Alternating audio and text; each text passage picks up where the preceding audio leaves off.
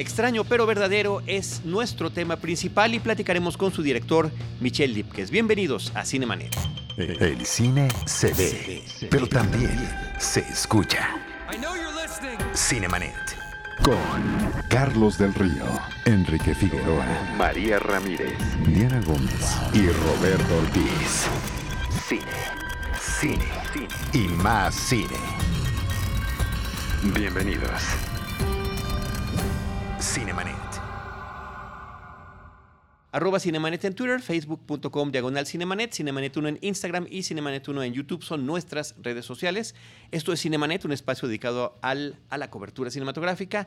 Eh, yo soy Carlos del Río, les doy la más cordial bienvenida a nombre de Paulina Villavicencio, nuestra productora general, de Uriel Valdés, nuestro productor aquí en la mesa de trabajo, y saludo con mucho gusto a Enrique Figueroa Naya. Yo soy Enrique Figueroa Naya y extiendo este saludo a todos los demás. Mi estimado Charlie, como siempre, un gusto estar aquí en Cinemanet. Pues muy contentos de darle la más cordial bienvenida a Michelle Lipkes. Bienvenido, muchas gracias por acompañarnos. Gracias a ustedes. A pesar del clima y de las consecuencias del clima. Así es. Aquí estás en esta lucha. El resfriado. Sí, Michelle, el resfriado.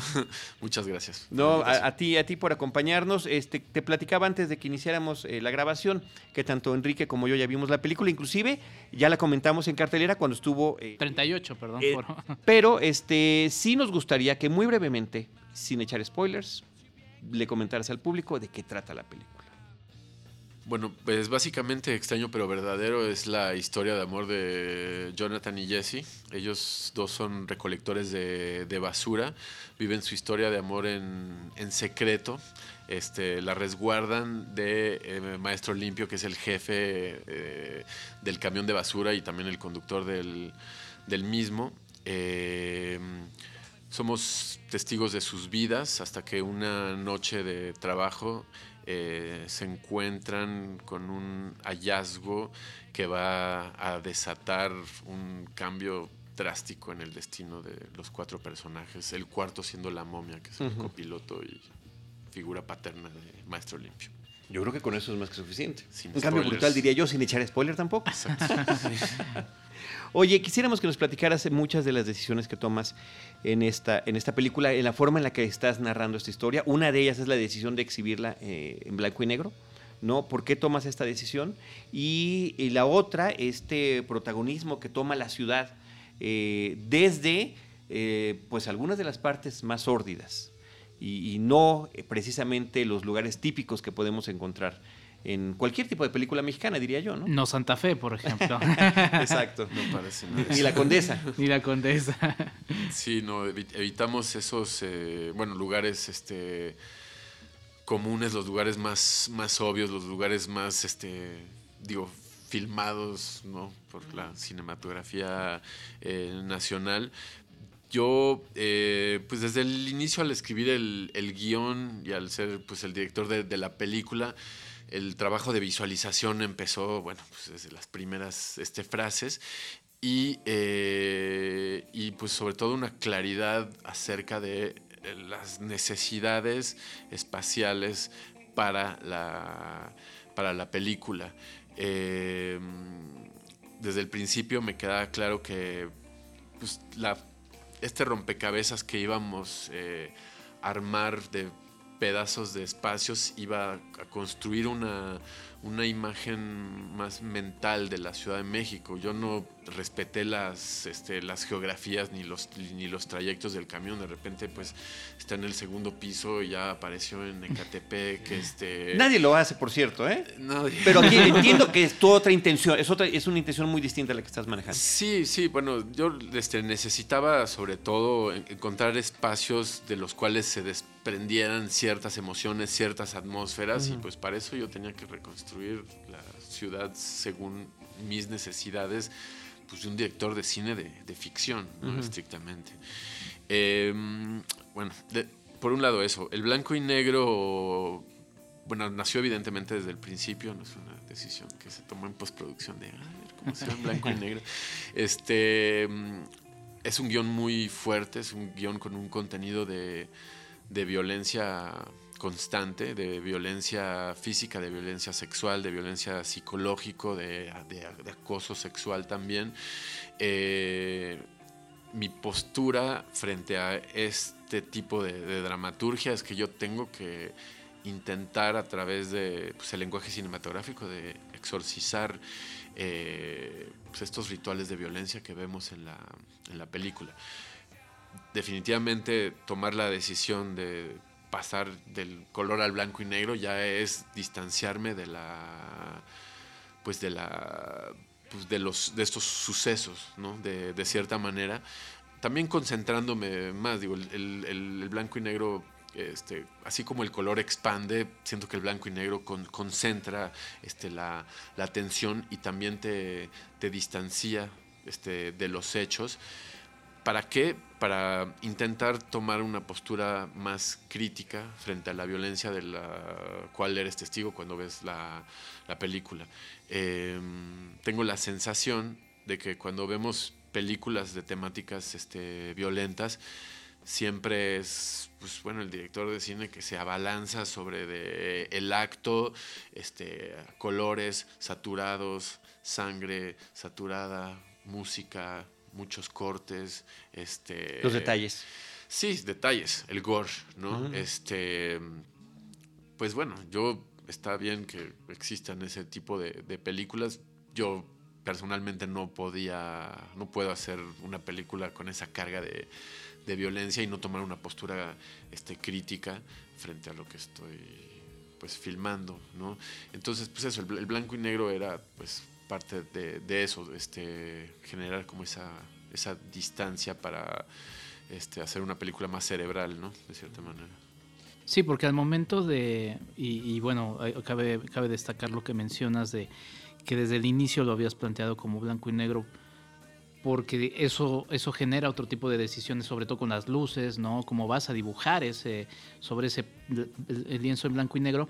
A mí también me hizo pensar un poco en cómo con mucho cuidado lo que estás haciendo también, porque sí, sí encierras un poco pues una ciudad tan gigantesca como la Ciudad de México, en esos rincones donde también haces esa diferencia de dentro de lo sórdido hay una belleza, ¿no?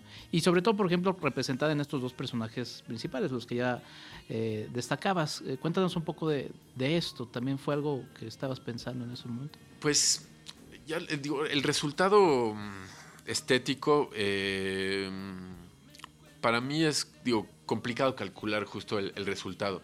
Mi, trabajo de, de preparación es pues lo más preciso que puedo yo hacer.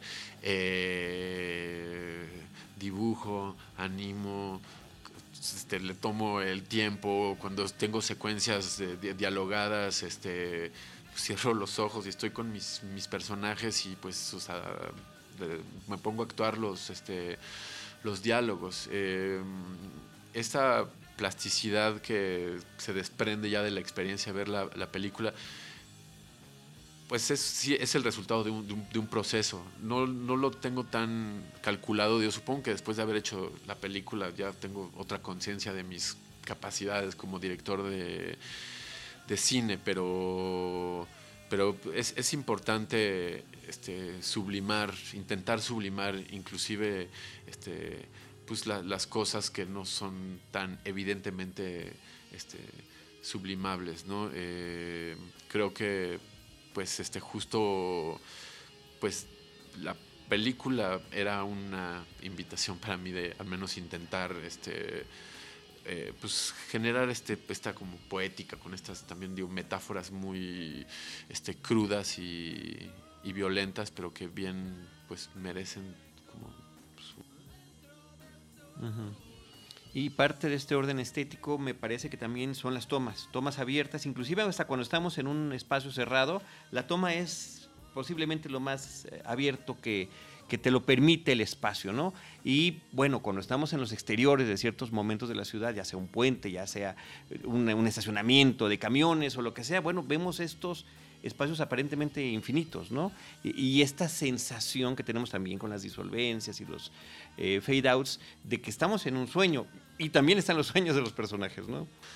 Claro, este, la película sí, definitivamente es una combinación entre lo, general y lo particular, ¿no? Eh, es muy importante para mí la, relación que existe entre los, personajes y el, espacio donde se lleva a cabo las, este, las acciones, porque muchas veces los espacios, pues evidentemente pueden este, alimentar de manera cinematográfica pues, lo que está pasando dentro del del individuo.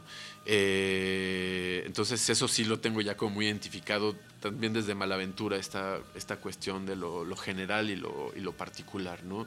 Este, en extraño pero verdadero, esta, esta, digo, secuencia que me ha llamado ahorita más, digo, la atención porque hay gente que me la, bueno, la ha sacado a relucir, es esta, al principio de la película, el camión avanzando por la, por la ciudad, este, nada más vemos a Jonathan y a Jesse que se acercan y en corte, nada más a sus manos, como acariciándose, que, pues bueno, es un gesto íntimo, este, casi secreto, escondido, bueno, de maestro este, limpio, pero pues habla mucho de este amor que están intentando ellos esconder del resto del, mundo, ¿no? Em, la cuestión de las, de las disolvencias, eh, bueno, la película habla mucho acerca de la, pues, es la, la errancia urbana, de este camión de basura y los personajes. De este regalo de Dios. De este regalo de Dios, eh, irónicamente. y si esta ironía es, es, es eh, Eso casual. viene del, del guion. ah, ya este, estaba en el guion. Ya estaba en el guion. Este, sí, el camión de basura nosotros lo ambientamos desde cero, porque era un hermoso camión de basura. ¿Cómo consiguieron el camión de basura? Pues lo rentamos básicamente de un, este, una empresa este, privada. Yo, evidentemente pues una parte de mi fascinación hacia el contexto de la recolección de basura viene mucho de estos viejos camiones de basura que son los que llevan ya 30 años circulando en las calles de nuestra ciudad y que tienen pues una personalidad este, propia, son personajes este, ¿no? de cierta manera también y yo quería que pues ese camión de basura este, pues también fuera un camión que ya ha sido testigo de muchísimas este, vidas, historias, de la Ciudad de, México, ¿no? Y parte de esa identidad del camión es la icónica campana, ¿no? Que también tenía que estar ahí presente en la película. Pues sí, claro, ya es parte de, bueno, de nuestra vida cotidiana, este, escuchar esa, el llamado de esa campana para saber que llegó la hora de sacar tu, tu basura y entregársela a los recolectores, ¿no? Toda nuestra vida está como o sea, nuestra vida de chilangos está codificada por sonidos sí, urbanos. Por los sonidos. Entre el tamal este, oaxaqueño, el de los camotes, este fierro viejo que venda. Todas esas cosas, ¿no? Aparte de nuestra vida cotidiana. Muy bien. Oye, continuando sobre el tema del camión, y perdón, pero bueno, es que es un personaje finalmente de la película, también aparece inclusive ahí marcado en el póster. Eh, lo subes al segundo piso del periférico. Eh, y yo, bueno, también como buen chilango, hey, pero un momento, esos camiones no, suben. ¿Cómo fue esa, esa escena? Pues nos dieron el permiso de simplemente circular en una de un, de punto a, otro punto y, y, ya. Afortunadamente es este. Es un logro porque no se puede, o sea, finalmente no es algo que esté. Pues sí, no, no, o sea, es solo ese pedazo el que te permiten avanzar con un camión de, bueno, 25 toneladas. Y pues justo cayó, digo bien, porque yo lo que me interesaba mucho del, bueno, del, segundo piso es que de repente, pues bueno, es esta imagen del México hiperurbano, moderno, súper bien iluminado, con una perspectiva y una fuga absoluta. Este, pues cuando lo que está sucediendo dentro de este camión de basura dista mucho de, pues, de ser parte de esta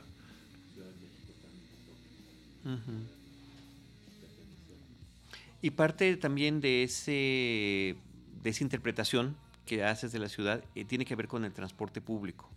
¿Cómo es el transporte en el metro? ¿Cómo es el transporte en el, en el pecero? y el tipo de personajes el que nos podemos encontrar, ¿no? Como este poeta callejero. Claro, este mm, el poeta callejero que es interpretado por el mismo por mi co-guionista que es Gabriel Reyes, este pues bueno, a mí me.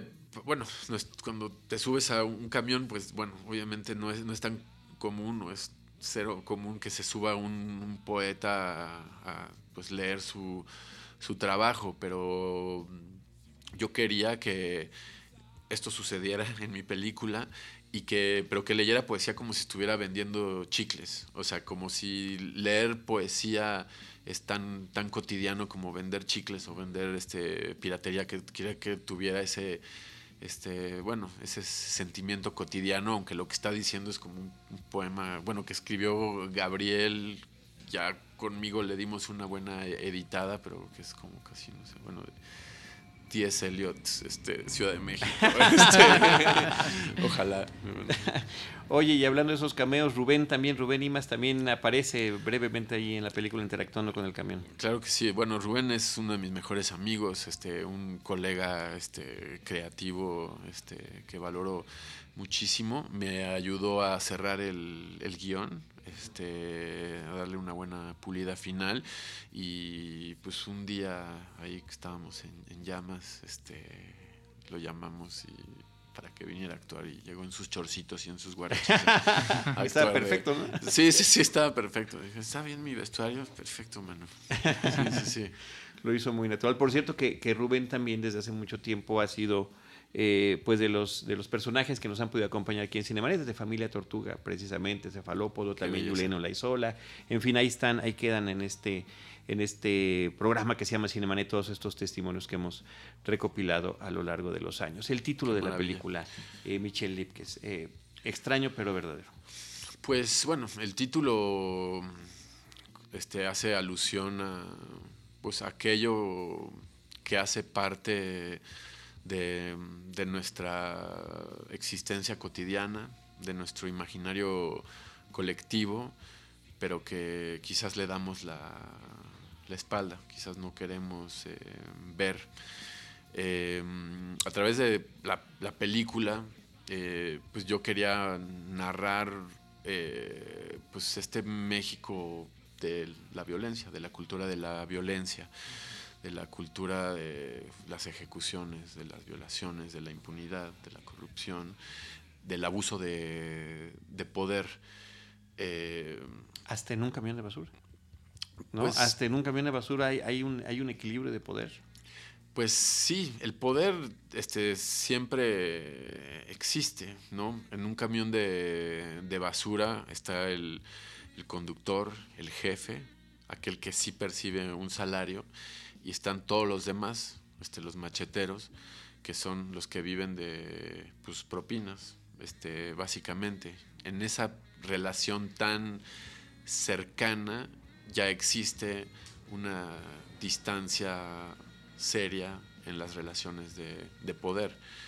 En el contexto de mi hiperficción que, que hice, pues el personaje que encarna este, la maldad también es el que tiene el poder dentro de este núcleo y lo ejerce de manera completamente destructiva hacia Jonathan y Jesse porque pues por más de que ellos están intentando esconder su relación pues no pueden y él pues les tiene pues mucha envidia porque porque él es un hombre completamente solitario abandonado y pues alienado por esas mismas este, circunstancias. Entonces él desea de cierta manera, pues, bueno, poseer eh, a Jesse, su juventud, y deshacerse de, Jonathan. Entonces, pues ya en, ese, en esa triangulación ya existe un ejercicio de, poder.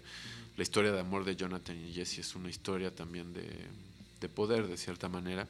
El poder del amor, evidentemente, el poder constructivo de la, de la película pero pues vemos también que Jonathan pues, es un niño, es un joven muy, muy débil, es un joven muy, muy melancólico y, ella este, pues tiene una fuerza de, vida que él no, tiene. Ella tiene un deseo de, pues, de una vida con él y, más allá de, pues, de su contexto inmediato. ¿no? Eh, cuando salimos de esa burbuja de, poder del grupo de estos cuatro personajes, pues vemos como el, gran jefe poderoso se, disminuye inmediatamente cuando se encuentra con este personaje que es el, hombre del norte que ostenta una, una pick-up, sus latas, eso no, ayuda, ¿no? sí, no, eso no ayuda en el ejercicio del poder jamás, ¿no? Este, pero pues justo lo, disminuyen, ¿no? lo, humillan. Eh, cuando nosotros hemos sido testigos hasta ese momento, pues, de pues, el gran jefe Apache. El gran maestro. Sí, sí, sí. Entonces sí, la película es acerca de los choques de, de poder en un pues, mundo este, pues, donde reinan las, las jerarquías, ¿no? De cierta manera. Sí, y ahora, ahora pensándolo, porque, porque sí, nos, es una película que confronta, la verdad. Es una película que uno ve y, al salir uno sí termina un poco ahí zarandeado, ¿no? Por lo que va eh, viendo y que obviamente esa es la, intención, porque, eh, y justamente como reflexionaba a partir de, de, cuando la vi, que fue en el foro, eh, pues presentas una Ciudad de México que normalmente se nos está presentando con luz, muy luminosa y demás. Y aquí nos la muestras como el monstruo de mil cabezas, que es, ¿no? Pensando un poco en el microcosmos que podrías representar justamente en el camión. El camión siendo la Ciudad de México y más bien en esos rincones, esa belleza, esos, esa luminosidad que está presente, en este caso con los personajes eh, jóvenes, con la pareja, ¿no? Claro, este, totalmente. Eh, creo que este, las fuerzas este, destructivas que se encarnan en la película a través de, bueno, el guion, este, la atmósfera de la, de la ciudad, la errancia del, camión, son fuerzas absolutamente superiores a lo que representa el amor que tiene Jonathan y Jesse. Eh, este amor que ellos tienen está pues prácticamente siendo como carcomido por su, por el, por su entorno. Es este, un milagro casi casi que exista esa la relación entre Jonathan y Jesse y ese amor este, entre dos personas. Eh, quería definitivamente mostrar este, una ciudad de México que es una ciudad pues que se parece, bueno, quizás a la del 2018, pero es un tanto atemporal, ya que los comportamientos de las personas que habitan la película pues están exacerbados de cierta manera, ¿no? Las, las gentes este, que a los que entran a los departamentos de los recolectores de basura pues son personas absolutamente indiferentes, están más interesados por su reflejo en el espejo, por qué está pasando en la lontananza de su ventana, que este, en el mundo real. Eh, y también, pues eso, los comportamientos patológicos están completamente exagerados porque, pues bueno, es una... En el contexto de la ficción yo tenía que llevar las cosas al extremo para valorar más esta historia de amor y de sobrevivencia al final de cuentas. Sí, porque por ejemplo el personaje de Jonathan, dentro de esa debilidad que marcaste, pues también recurre a otro tipo de escapes, ¿no? Que vamos viendo a lo largo de la película, mientras que el personaje de Jesse su, su, forma de sostenerse es, este, es esta historia, ¿no? Totalmente.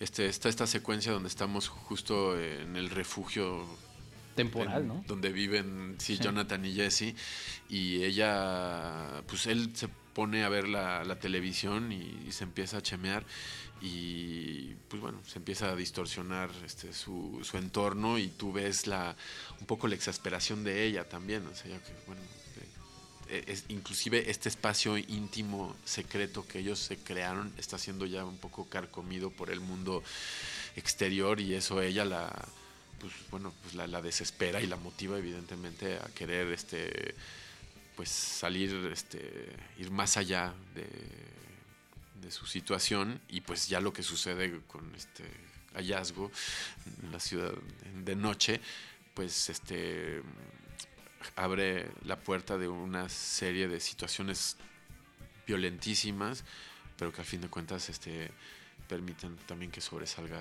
el, carácter de, sobrevivencia de ella. Em, eh, ahorita que platicabas de las visitas que tienen los personajes a estas casas, ¿no? Y la forma en la que reacciona, ¿no? La mujer del espejo, la mujer de la ventana.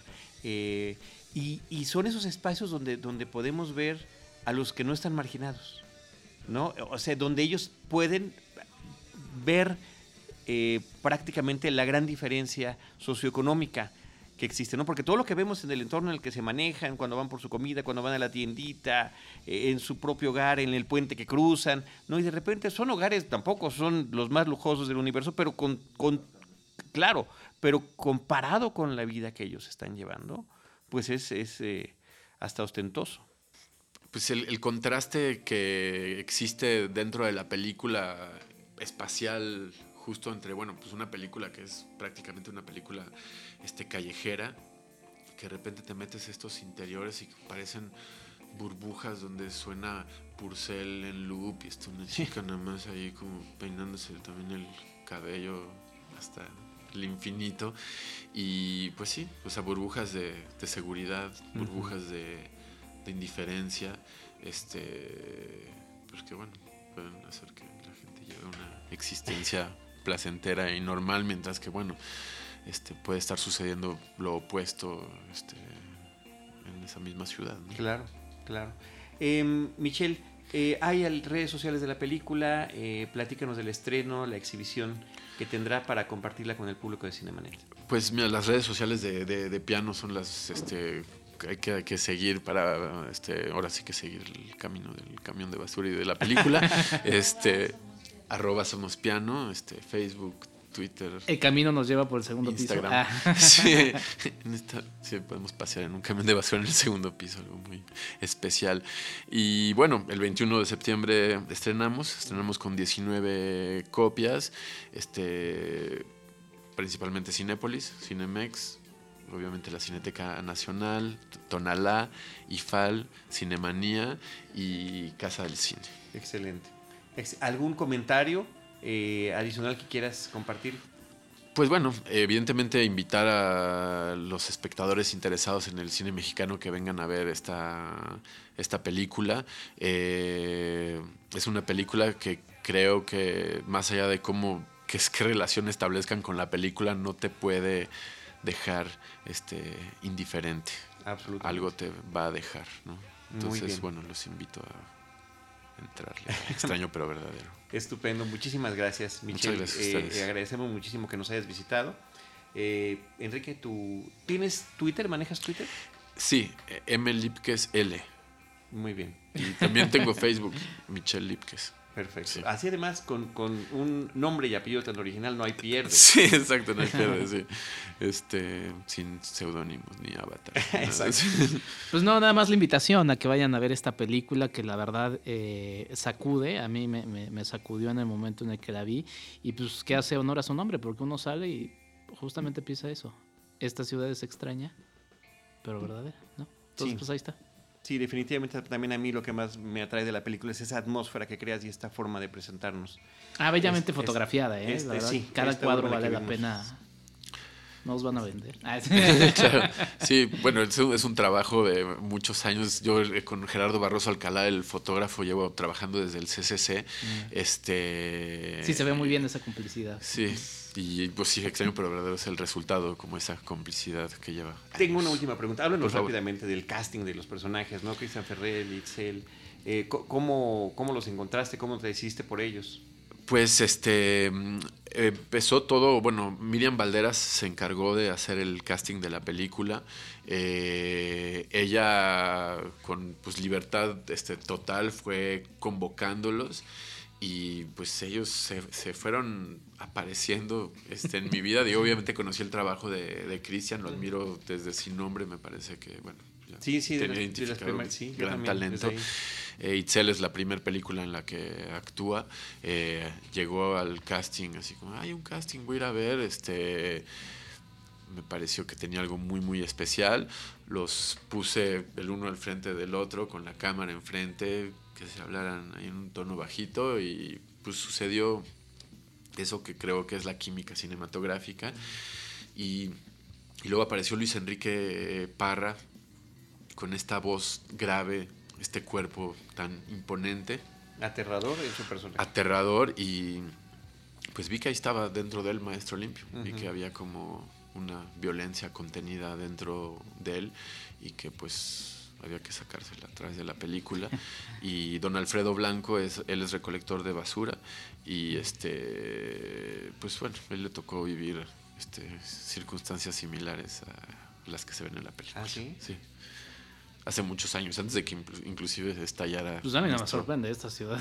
No, claro, no, no, no. O sea, eso es lo triste, que, que no, que no digamos, no, ¿cómo crees? O sea, ah, ok, ¿no? Es que, que sí leíamos, digo, la alarma en los años este, 80, esa, bueno, 80 y 90, inicios de los 90, este, pues ya era relativamente común leer que encontraban un cadáver tirado en el depósito de basura, ¿no? Este, y bueno, este desafortunadamente es algo que pues, sucede desde hace muchísimos años y hoy en día pues con la violencia tan exacerbada en la que estamos este viviendo este pues bueno se, justifica la existencia de una película él es el personaje de la momia Don Alfredo Blanco. El personaje de la momia. Y sí, bueno, desde hace tantos años, y en el cine también, ¿no? uno, uno ve con tu película hablando de personajes marginados en esta ciudad, de la juventud, eh, de la aspiración y de este, esta sociedad ¿no? y este contexto